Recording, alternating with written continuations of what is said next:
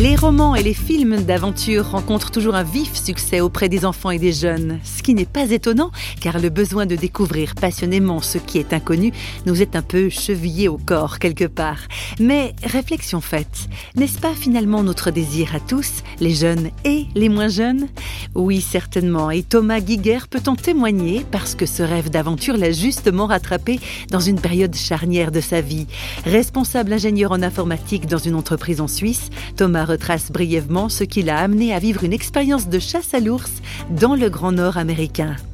J'ai passé par une crise de la quarantaine, comme beaucoup de personnes à cet âge, et j'ai mieux compris la nature de cette crise, qu'à un certain âge, on avait parfois un besoin de rattraper certaines choses qu'on n'avait peut-être pas vécues avant. D'autre part, j'ai eu la chance de découvrir un livre qui m'a beaucoup aidé à comprendre qui j'étais. C'était un livre qui s'appelle Indomptable, Le secret de l'âme masculine, un livre qui explique que les hommes, au sens masculin du terme, ont, besoin d'aventure, que c'est dans leur nature. Et puis j'ai compris par là que c'était pas forcément euh, d'être un adolescent attardé quand on avait encore des envies d'aventure. Et puis le troisième élément, c'est mon fils qui voulait aller faire du tir à l'arc. Et puis il m'a demandé si on pouvait aller faire du tir à l'arc ensemble.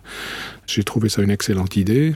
On est rentré dans un club, on a commencé de tirer, et puis euh, j'ai attrapé, je dirais, le virus du tir à l'arc un peu plus gravement que lui, donc j'y suis resté.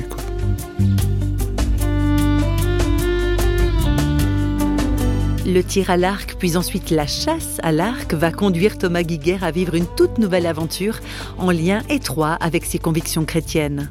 Jusque vers la quarantaine bien entamée, j'ai beaucoup investi de temps euh, dans les activités d'église, la famille, euh, les activités de jeunesse, euh, même la mission. Il y avait aussi des engagements en Afrique.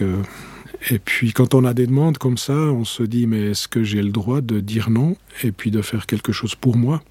Et puis j'ai compris que Dieu pouvait aussi cautionner des démarches qui peut-être à première vue semblent un peu égoïstes, mais qui font aussi partie de ce fait d'être homme vivant. On n'est pas, on est là pour servir certainement dans une vocation chrétienne, mais on est aussi là pour vivre des choses euh, où on peut rencontrer Dieu au travers de son activité dans la nature.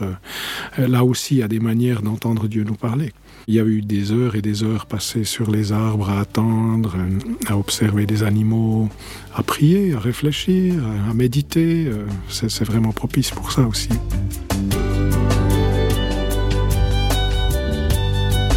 Le tir à l'arc et puis cette chasse me permettaient de vivre une expérience qui n'était pas commune et surtout aussi très en lien avec la nature, quoi, avec la redécouverte de certaines expériences que nos, ancêtres chasseurs et cueilleurs euh, avaient dû faire. Quoi. C'était aussi une question que j'avais quand je vais pour acheter une côtelette enfin, dans un supermarché. La côtelette, elle est emballée sous cellophane, elle est, elle est propre, il n'y a pas de sang dessus, elle est, elle est juste là et puis on, on se réjouit de manger un morceau de viande. Mais est-ce que, comme homme moderne, je suis capable de, surmonter mes craintes et puis finalement ma distance du milieu naturel pour être encore capable d'aller, même si c'est déplaisant, prendre la vie d'un animal. Je voulais aussi faire cette expérience-là. Est-ce que je sais encore faire ça? Et puis bon, ben, j'ai réussi à le faire, oui. Voilà en résumé le parcours aventurier de Thomas Guiguer. Il en découlerait presque un nouveau dicton qui part à la chasse retrouve sa vraie place.